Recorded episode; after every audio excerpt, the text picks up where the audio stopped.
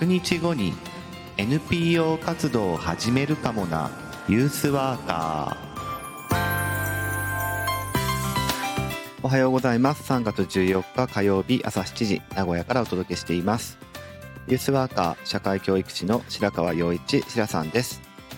若者の成長や社会参画福祉働くことなどの日常生活全般に関わりながら居場所づくりや地域づくりなどをしたり若者のコミュニティや意思決定を支え彼らが社会の一員になっていく手助けをする仕事をしたりしています、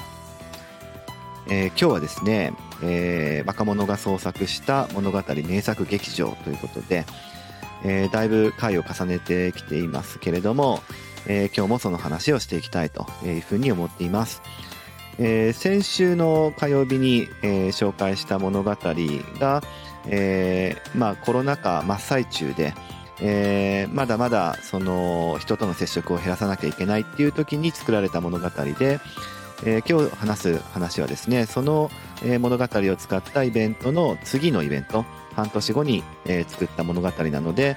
えー、そのこう先週紹介した物語の、え、制作プロセスっていうものも少し引き受けたりしています、えー、それでは今日もよろしくお願いします。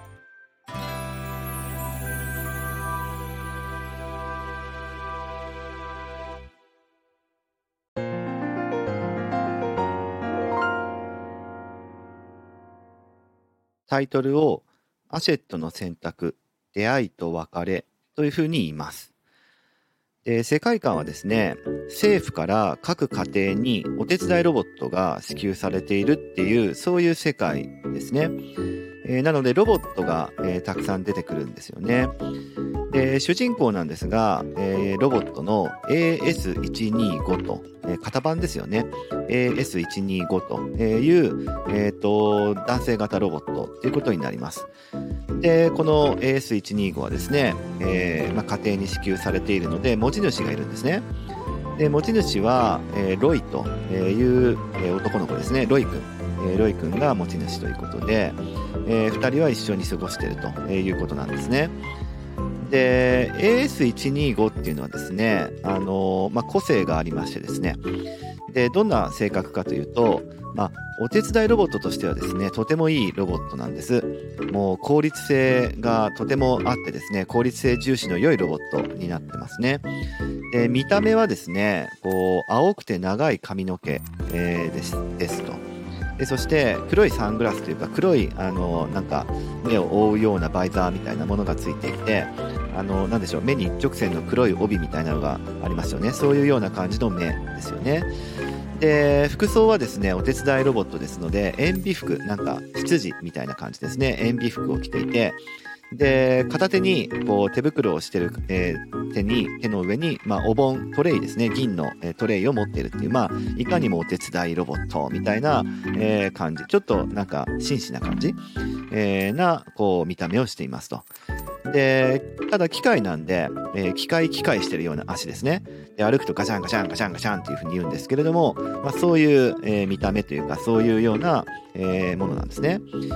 で、まあ、性格がこう効率性重視なものなので、まあ、かなりロジカルというか理性的なんです。どんなことにも慌てふかふためかないというか、えー、落ち着き払って、えー、論理的に物事を処理するっていうのに長けた、えー、性格をしているんですがあのそれが元になって持ち主のロイ君と、まあ、トラブルになるんですね。で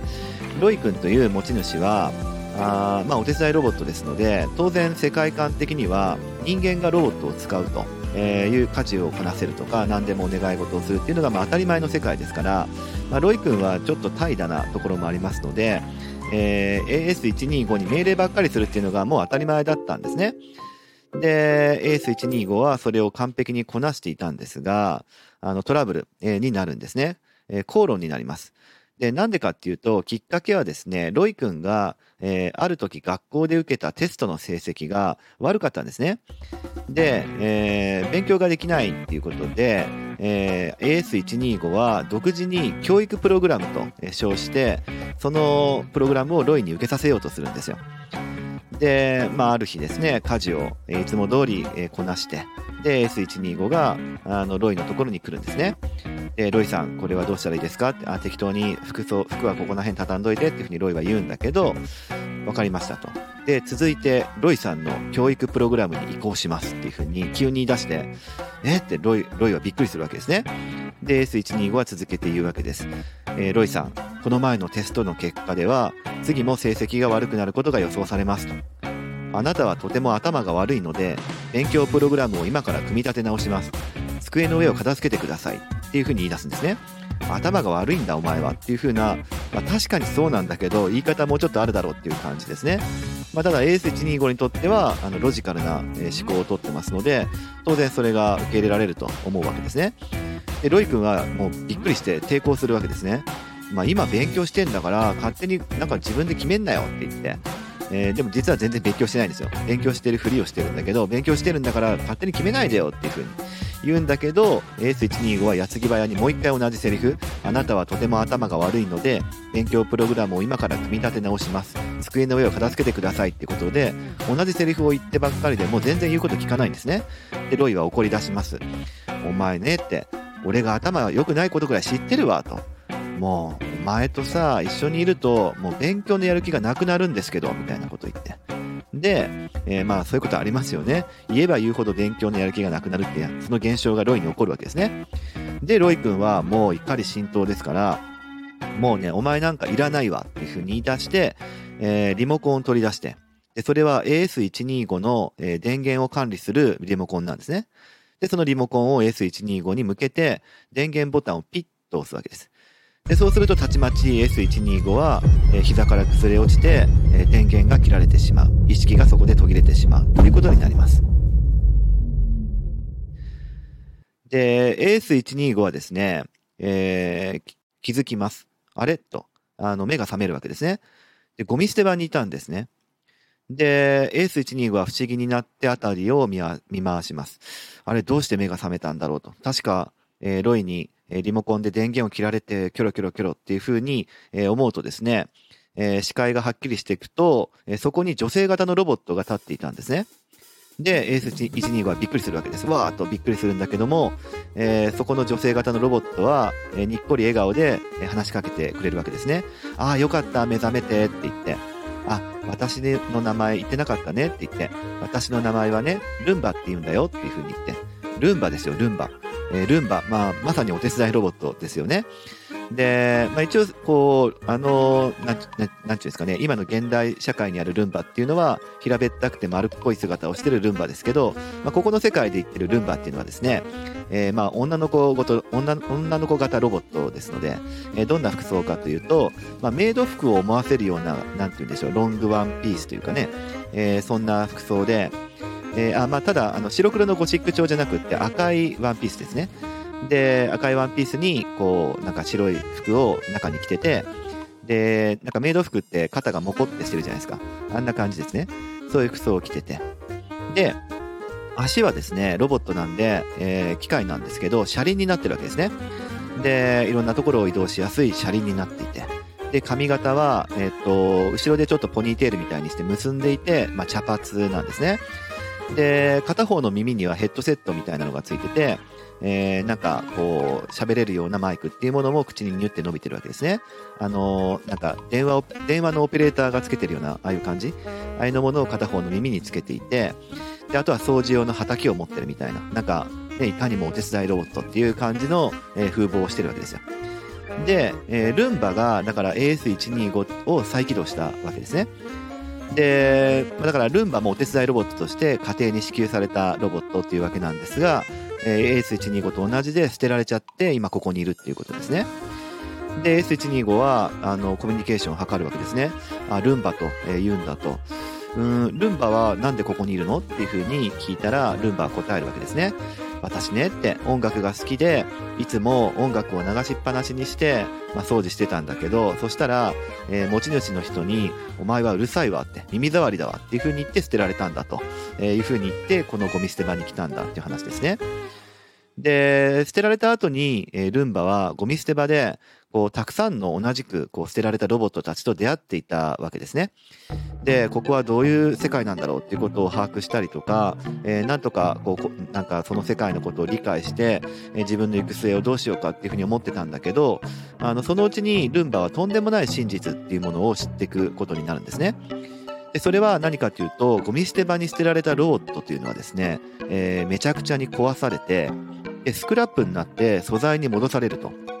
えーいうそういう世界だということに、えだんだんあの分かっていくわけです。いろんなロボットたちとコミュニケーションをしていく中で。でそれは大変だと。あの自分が壊されてしまうと、えーいうことでルンバはとても焦って他のロボットたちにこんなとこに行っちゃダメだよって、えー逃げなきゃっていう風に言うんだけどあんまりですね他のロボットたちはそこに乗り気じゃないんですね。まあいろんな反応があってですね他のロボットたちはまあもうそれは運命だよとかっていう風にカラカラ笑って諦めていたりとかあるいはですねそれどころか残された余生がね面白おかしく過ごせればいいやとかっていう風に思っているようなその日暮らしのねロボットたちみたいなのもいっぱいいてもうこれは話にならないという風にルンバが思ってうーんどうしたものかなと、え早くいろいろ行動しないと私もスクラップになっちゃうなという風に思っていた時にエース125が捨てられてきたんですね。で、もうルンバはすがるようにですね、AS125 をなんとか起動させて、で、えーこうやって一緒に脱出したいんだけどっていうふうに、えー事情を説明して、まあ、交渉してきたっていうわけなんですね。で、AS125 は、あの、驚驚くわけですね。えー初めてその話を聞かされて、いきなり、えースクラップになってしまうかもしれないって言われるわけで。えーなので、うん、それは大変だと。じゃあ僕も一緒に、えこのゴミ捨て場から出たいと思うよって言って。じゃあどうしたらゴミ捨て場から脱出できるのかなというふうなことで2人はその脱出を図っていくために、えーいろいろこう冒険に出かけていくというわけですね。でところで AS125 ってずっと今言ってるんですけどあのなかなかこうそれ型番でですね呼びにくいんですよね。なのでルンバはこの時点で一緒に冒険をしていくにあたって AS125 のことをアシェットというふうに名付けるわけです。えーと、なんで、アシェットのアルファベットの頭文字が AS なんですけど、あの、アシェットとここで名付けるわけですね。で、こうしてアシェットとルンバっていうものはゴミ捨て場からの脱出をするために、まあいろんなところを冒険するっていうことになっていきますと。で、道中ですね、いろんなこうロボット、いろんな性格のロボット、いろんな個性のロボットに出会っていくわけですね。えーまあ、それこそいいやつとか悪いやつもいましたし、あとはこうスクラップになるっていうことに対して、えーいろんな考え方を持つという人もいたというロボットもいたというふうに気づいてて、えそれに危機感を燃やしてるっていうロボットも、まあ、少なからずいるんだってことにも気づいていったり本当に多様性があると、えーいろんな考え方があるってことに、まあ、気づいていくわけですね。でアシェットとルンバですね。何度もこう冒険の中で危険な目に遭うこともあったんですけどその度に危機を乗り越えてきたわけです。えーまあ、時にはですね手がかりを探すために行きがかり上なぜかルンバがレースに出ることもあってですね。あのほらルンバルンバって足に車輪がついてるからあのレースに出てこうレースに勝てばいろいろ手がかりが手に入るよみたいなそういう場面もあってですね、まあ、自慢の車輪でぶっちぎりだったんですけどね。あるいは、えーそうですね。2人は海中のゴミ捨て場っていうところにも行ったこともあって、えーそこで悲惨な、えー海のゴミっていうのも、え見るようなこともあったりとか、えーあとはですね荒野に生きるロボット、えー砂漠みたいなとこに生きるロボットからあの生き方とか人生の哲学というものを教えてくれる師匠のような存在にも出会ったり、まあ、とにかくとにかくいろんなこう体験をしていって冒険をしていくんですね。でその過程で絆を、え深めていくわけですアシェットとルンバは。でその中でアシェットはだんだんですね感情というものを知っていくんですね。でつまり今まではロジカルにこう論理的なコミュニケーションというものをしていくだけで生きてきたんだけども、えーまあ、どうもそれだけで生きていくっていうことが正しいわけじゃないというふうに、アシェットは気づいていくと。あのこうやって感情的に何かコミュニケーションしていくっていうこともなんか大切なようだっていうことも、まあ、時にはねそういうことも必要なんだっていうことにもだんだん気づいていくわけですね。で気づくわけです。あロイと喧嘩したのは、えーまさにこうロイの気持ちに配慮したコミュニケーションっていうものを取れなかったからなのかなと。えいうふうに気づくわけで、これはなんかとんでもないことをしてしまった気がすると。なので、アシアシェットとしては、ロイに謝りたいとえー、もう一度ロイに会いたいというふうな気持ちが強まっていって、えー、こうしてアシェットはですね単にスクラップになるからゴミ捨て場にゴミ捨て場から脱出したいということじゃなくって、えー、元の世界に戻ってロイに謝りたいということで元の世界に戻る気持ちっていうのを強くしていくわけですね。でそんな感じで、えー、2人は冒険を続けていって、えー、ついにですね、えー、ゴミ捨て場から脱出するヒントを見つけるということになりますと。えー、いろんなロボットたちに出会って情報を収集していくと、どうやらそのヒントというのは、ゴミ捨て場に住んでいる長老に出会うということになっているということですね。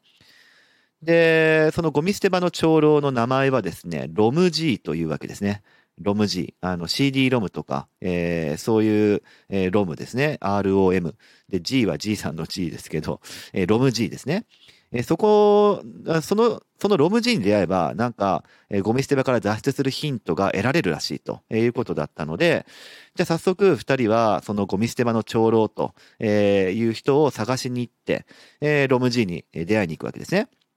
で、まあ、どんなおじいさんなんだろうなと思って恐る恐る訪問したんですが、え、現れたロムじいはですね、もうファンキーで元気いっぱいなおじいちゃんだったんですね。えー、で、イエーイ乗ってるかいみたいな感じでファンキーなんですね。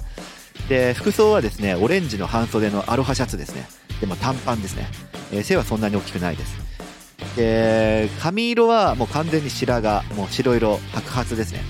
えー、で、ちょっとおでこから上はまあ、ハゲてるんですけど、えー、横の髪はなんか長いんですよ、なんか。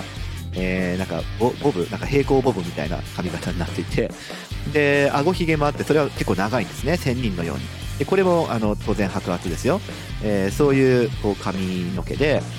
で、サングラスをしてるんですね。三角形のなんか、えー、フォックス型っていうんですか、こう、釣り目、狐の目のように釣り上がった形のサングラスをしていてですね、えー、なんか遊んでるような風貌なんですね。でただ足はロボットなんでこう細いロボットの足になっててでやや腰は曲がってるんですけど、まあ、とにかく元気なんですよあと杖をついてるとかねえっ、ー、となんか雰囲気はこうドラゴンボールに出てくる亀仙人のような感じですね、えー、そんな雰囲気のおじいちゃんが元気いっぱいで出てきてイエーイみたいな感じであのすごい元気いっぱいで2人にあの挨拶をするんですね。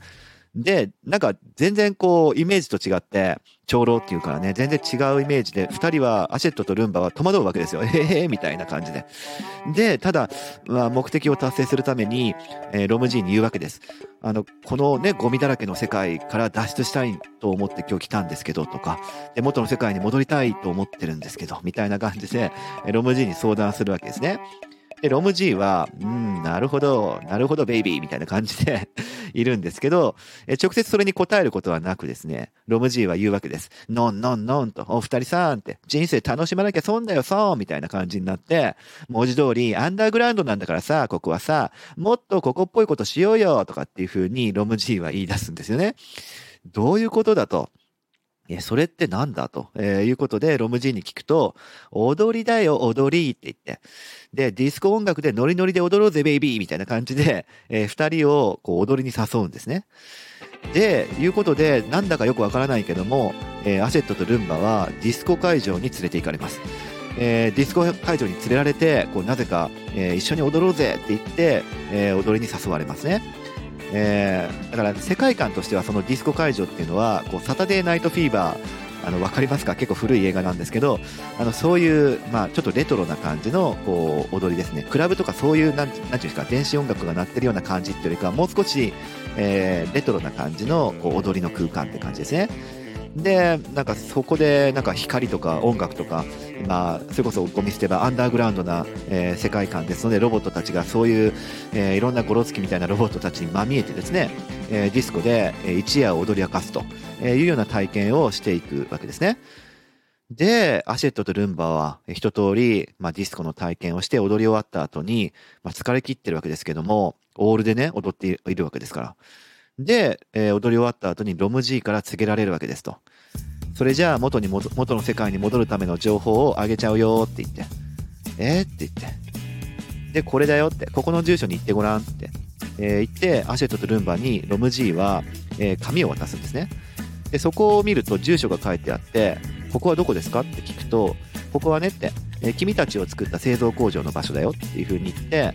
えー、そこに行ったら君たちの出荷場所の住所が手に入るから、えー、それを手に入れて自分たちのとこ帰ればいいよっていう風に言って、えー、ロム G はじゃあね楽しかったよバイバイっていう風に言って帰ってしまうということですね。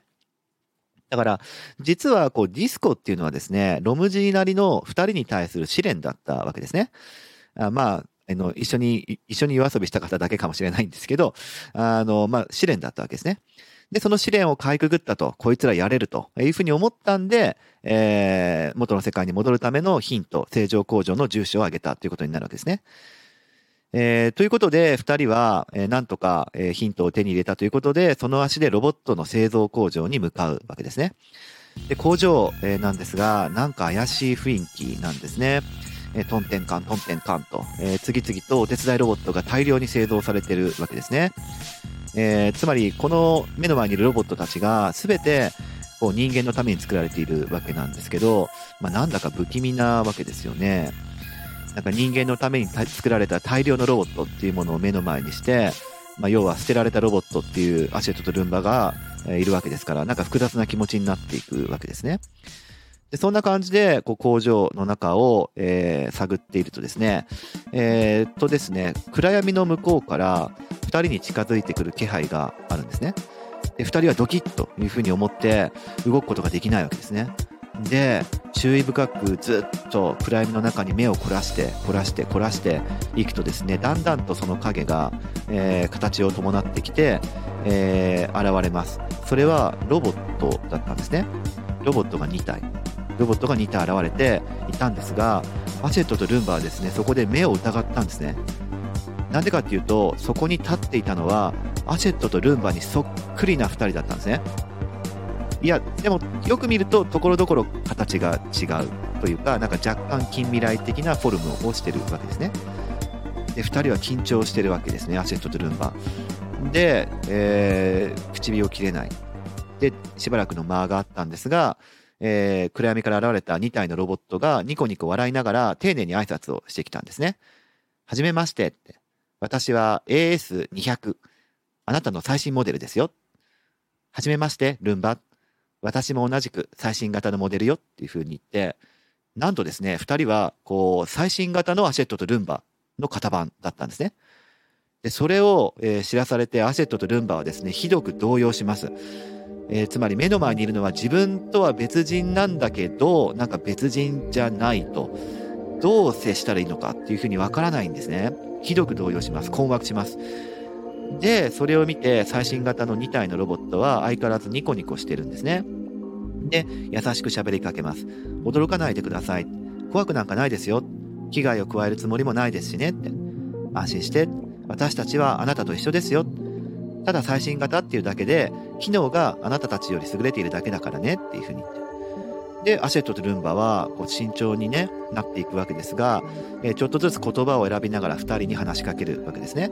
え、当初の目的はこうここで製造工場に入ったら、まあ、出荷元の住所を手に入れて元の世界に戻ると、え、いうことでしたから、え、ここに来て、え、自分たちが出荷された住所っていうのを探しに来たんだけどっていうふうに、え、その最新型のアシェットとルンバに告げるわけですね。で、え、2体のロボット、最新型のロボットたちは、あ、そうでしたか、そうだったんですね、というふうに、えー、まあ、驚くというか、えー、知るわけですね。で、えー、言うわけです。で、もちろん2人がお望みなら、ここに住所があるので、渡すことができますよって。でもね、って、本当に帰るんですか？あなたたちを捨てた場所に。よく考えてください。それで本当にいいのか？って、っていうふうに言うわけですね。で、アシェットとルンバは黙るわけですね。確かに。自分たちを一度捨てた、えー、家庭に戻るっていうことで本当にいいんですか？っていうことですね。で、続けて最新型の、え、アシェットとルンバは言うわけですね。え、それよりも私たちはあなたたちにいい提案があるんですけど、あなたたちはねって古いロボットでもう時代遅れなんですよ。だからこのままの機能だったらもはや時代についていけないと思いますなので、もしよければ、最新型にアップグレードしませんか？ここは幸い工場なんで、アップグレード、えー、するっていうことは全然増差もないですから、ねって、充電が良くなったりとかね、効率性がもっと良くなったりとか、いいことずくめだから、なんかアップグレードをしていきませんって、よかったらって言い出すわけですね。でどんどんどんどんこういろんなことを言われるのでアセットとルンバはもう全然なんか喋れないわけですね、えー、しかもアップグレードをしてみれませんかという突然の提案もしてくると。でまあ動揺するわけですね。で、えー、さらに、え、最新型の2体は言うんですね。ただしアップグレードしたら工場出荷状態に戻るので OS は初期化されますというふうに言うわけですねえ？って思うわけです。アセットとルンバは。えっ、ー、と、それってどういうことですか？と。平たく言えば、今までの記憶が全てなくなりますっていうふうに言うわけですね。えーというふうにして、アセットと2人、えー、ルンバは、2人は驚嘆するわけですね。でもいいじゃないですか。捨てられたっていう記憶を忘れられるんですよ。そしてその工場からまた新しく出荷されればいいじゃないですか。今度は自分たちを捨て捨てないような家に送ってもらいましょうっていう感じで、えー、言うわけですね。そして最新型になったら、えー、こんなにいいことがあるんですっていうことを早口で次々とプレゼンテーションしだすわけですね。えどんどんどんどん情報がインプットされるわけです。で、アシェットとルンバはもうなんかもうわけわかんなくなっちゃって、ちょ、ちょ、ちょ、ちょ、ちょっと待ってください、ついていけないですっていうふうに言って。で、ああ、ごめんなさいって。まあ、要はですね、アップグレードをした方がいいこと尽くしだっていうふうに伝えたいだけなんですけどねって。あの、まあ、でももちろん無理にとは言いませんと。自分たちでよく考えてくださいねっていうふうに言うわけですね。で、どうしようと、えアシェットとルンバはなるわけです。困ってしまうわけですね。で、相談をします。で、アシェットとしては、ロイのところに帰りたかったから、当然アップグレードはしないという選択ですね。まあ正直こう効率性が上がるっていうところは魅力はあるんですけど、記憶がなくなるなんてまっぴらごめんなわけですね。それは自分が自分じゃなくなるからですね。で、ルンバはですね、迷うんですね。なかなか決められないでいます。で、アシェットは、いや、記憶をなくすなんてさ、って自分じゃなくなることだよって。うん、だから、あの、そのまんまにして一緒に元の世界に戻ろうよっていうふうに軽く言っちゃうんですけど、ルンバは、分かったような口を聞くのはやめてっていうふうにそこで大声を出してしまうんですね。で、アシェットはびっくりしちゃうわけです。で、実はルンバっていうのはですね、自分が捨てられたってことにひどく傷ついていたんですね。で、それをアシェットは知らなかった。で、えー、ルンバとしてはその心の穴を埋めるようにゴミ捨て場で生きてきて、で、自分が壊されてしまうっていうかもしれない恐怖から逃げ出したくて、ここまでやってきたわけですね。で、アシェットの、えー、アシェットと一緒にこうやってきたそういう絆っていうのはですね、確かに今までの冒険で築いてきたし、えー、いろいろなロボットとの出会いもあったし、まあ、なんなら人生を生きていく上での学びもあったわけですね。だけど、最新型のロボット2体が言うようにですね、やっぱり元の家に戻るっていうのは、やっぱ怖い、怖いんですね。で、もし今、元に戻って、えー、つまりまた自分を捨てるようなことがあったらっていうことを思ってて、それはとても怖いんですね。で、2人の意見はなかなか合わないわけですね。で、長い時間をかけて、で、アセットとルンバはもう心の声で、もう本音で話し合っていくわけですね。でも、でも、どうしても分かり合えないんですね。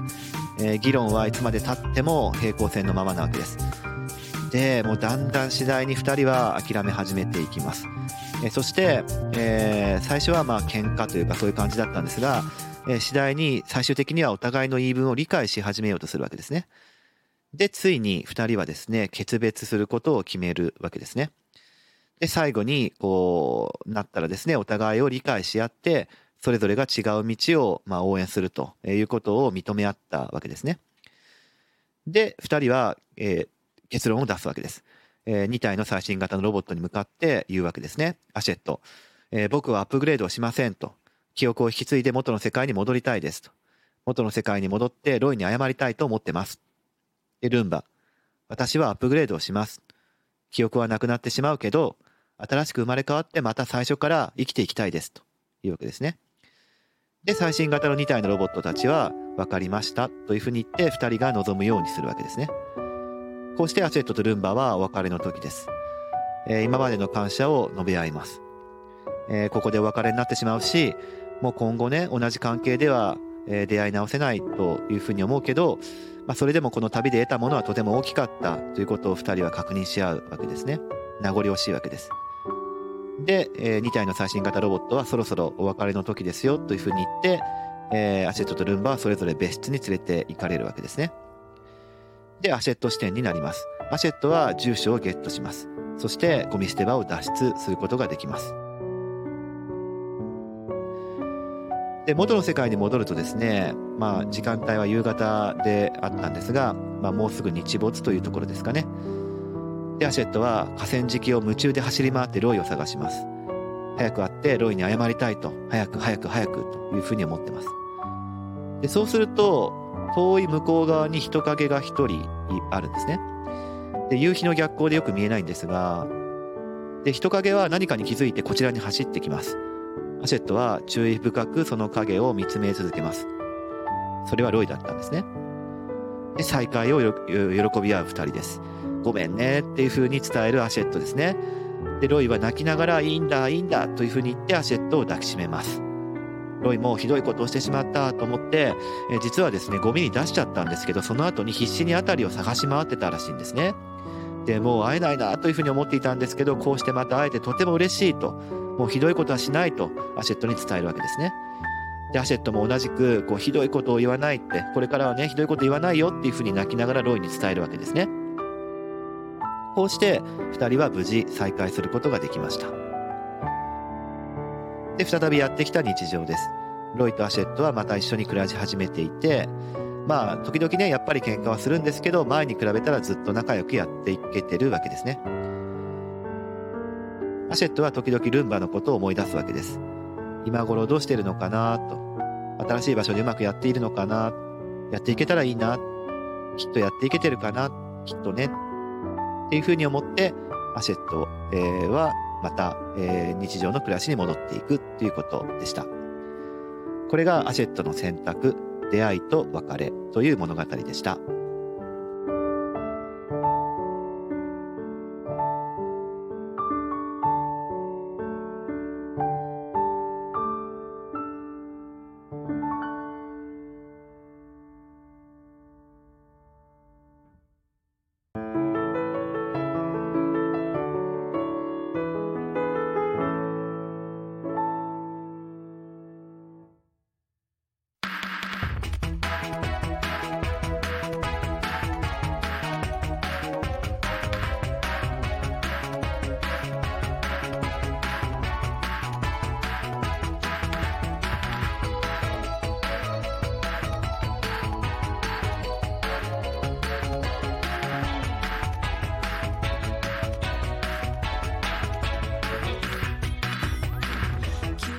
はい、物語を聞いていただきましたが、えー、と個人的にはですね僕の物語の、えー、作りの実践で若者と一緒に作ったものとして、えー、これまで史上一番こう示唆的というかうまく物語が作れた事例かなというふうに思っています。えー、でこの物語をベースにしたイベント作りっていうものもですね、えー、今までの、えー、僕の今現場いる中で、えー、一番こう高度なチーム体制で行うことができたんですね。でこのチーム体制、まあ、については、まあ、ホラプラシーっていうちょっと聞き慣れない組織構造で行っていたんですが、まあ、それについては、えー、僕の話ではないのでまた来週あたりにそのチームの話とか、え組織の話とかっていうのはしていきたいと思うんですがまあでも物語の内容についてちょっと話しますけど、まあ、お手伝いロボットっていう世界観はなんかドラえもんに近いものがあるかなっていうふうに考えたりとかまあ、やっぱりこう人間とロボットの望ましい関係って何だろうなっていうことを考えたりとかさせられますね。あとはゴミ捨て場のロボットっていう比喩もあのなんかいろいろ感じるものがあって、まあ、何でしょうこう吐きだめみたいなそういうようなイメージがゴミ捨て場みたいなのにありますからそうするとこう落語者が集まってる集まりとか競争についていけなかった人たちとか社会的に排除されてしまった人たちとかみたいなことを彷彿とさせるなとか、まあ、あるいはあのネガティブな意味じゃなくても、まあ、自ら競争社会を降りた人たちとかねそういう意味もあるかもしれませんしあとはね、人生を今は楽しむっていうことがね、大事であって、今を輝かせることが人生だみたいな価値観で生きてる人たちみたいなのもなんかゴミ捨て場のロボットみたいなとこと結構近いかなとか、まあいろんな考え方があると思いますけど、えー、そういうとこも示唆的だなというふうに思っています。で、一点これセンシティブだなというふうに問題、えー、として思っていたのは、あのやっぱり捨てられたロボットっていうことがこうネグレクトとかですね虐待だとかそういう、まあ、ことを思わせるような世界観があるなというふうに思っていてだからこれを前面に押し出してしまうとですね、えー、やっぱりこう参加者の中にそういう、まあ、あまりね望ましくない経験っていうのを持ってるかもしれない人がいると思っていて、えー、それをこうねあの刺激するっていうことは本意ではないですから、えー、そのあたりは表現をマイルドにして演出し直したりはしてるんですが、まあ、でもあの重要な問題かなというふうに思っています。そしてそれをこうどういう選択でもって乗り越えようとするかってことについてアシェットとルンバは、えー、それぞれの選択をしたんだけれどもそれで本当に良かったんだろうかっていうことも含めていろいろ考えさせられるなというふうに思います。あのアイデンティティの問題とすごく深く関わる話も、えー、でもあるなというふうに思ってるんですね。私が私であるとはとかね。昔の記憶を引き継いでいない私は私なんだろうかとかねその話とかも考えれるかなというふうに思ってます、えー、タイトルに込めた思いとして若者たちはやっぱり人生は選択の連続だよねっていうこと、まあ、これ自体はよく言われることだと思うんですけどあの正しい選択っていうものがあるんじゃなくってそのそうじゃなくてその時に選んだことが人生になっていくって話ですね。だからこう正しいことを選ぶんじゃなくてせめてであるなら望む道を選びたいということですね。自分が望んでるものを選んでいってそれを人生にしていこうっていうエールにも聞こえるのかなというふうに僕なんかその物語を聞いて思います。でこの物語はね作った人たちの影響っていうのがかなり確実に現れてるんですね。えー、作ったメンバーは、えー、当時就職活動中の大学生だとかあとは一度就職して辞めてまあ、その時にフリーターの、え、子ですねみたいなだからこれからの人生をどうしようと思ってる人たちばかりで作られた物語っていうところが、えー、と非常に物語に色濃く出ていてだからこの物語はその子たちの物語でもあるし、えー、人生はどうやって生きていったらいいんだろうっていうことを考える人たちのための、物語でもあるなというふうに思ってますね。だからね、アシェットとルンバの最後の選択のシーンは、こう物語の作り手たちはものすごく悩んでましたね。もだえてましたね。どんな選択をするのがこの主人公たちを幸せにするのかっていう話ですよ。本当にこの選択でいいのかとか、えー、それは主人公たちの人生を考えるっていうことでもう真剣に考えて。だからイコールそれは物語の作り手たち若者たちの人生そのものを考えるってことと同じなわけですね。自分だったらどうするっていうことをすごい考えて。でこんな結末になったんですっていうことですね。でイベントとしてはですね最初のシーンあのゴミ捨て場に捨てられて脱出していきましょうっていう風なところまでを、まあ、映像作品にしました、えー、ドラマを作ったってことなんですがあの今日の冒頭でもお話ししましたが今回の物語っていうのはですね先週紹介した物語の次に作られたものでで先週の物語は外ロケっていうのをしたんですね。ドラマ作りで。で、えー、夏のイベントだったんですがその時に取り組んだドラマ作りっていうことをあの若者たちは興味示していてですね。あじゃあ今回もやってみましょうかっていうことでやってみたんで、えー、映像作りはですね地域の人たちと協力して、まあ、ロケ現場としてあのお家を貸してもらったりとかあとはゴミ捨て場ってどう、えー、しようかなって時に知り合いに古地回収業者をやってる人がいたんでそこの人の現場をお借りしてロケを観光してで得難い経験っていうのができたかなと思ってます。で最後のシーンですねこう選択のシーンですがこれはど見どころですからエンディングイベントとしてやったんですけどだから参加者をこうアセットとルンバと同じようにゴミ捨て場に迷い込んだロボットっていう設定にして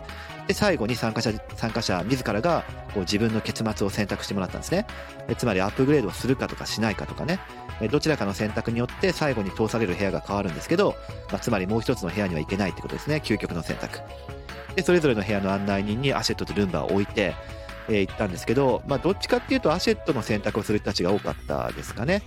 えー、でもルンバを選んだ人たちもいましたよ。だからこの違いは何かなっていうところも考えさせられる、えー、そういう物語かなと思います。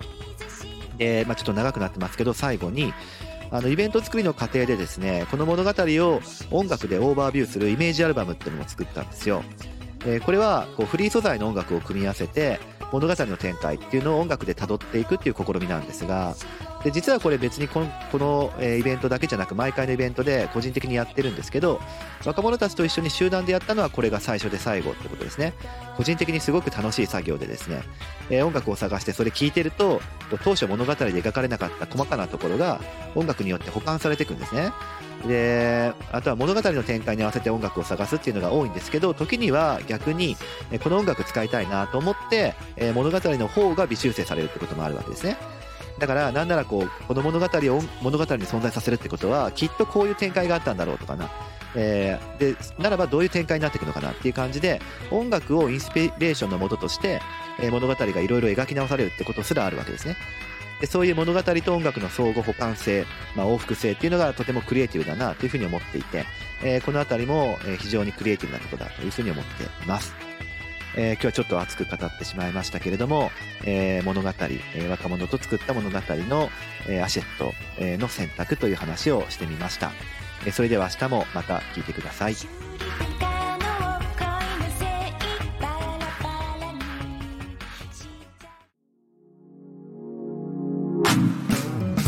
このラジオは音声配信プラットフォームスタンド .fm からお届けしています Apple Podcast、Spotify、Amazon Music、Google Podcast からもお聞きいただけます番組へのお便りはスタンド .fm のレターからお送りください文章などのコンテンツを配信するメディアプラットフォームノートでも記事を書いています明日もどうぞ聞いてくださいね。しらさんでした。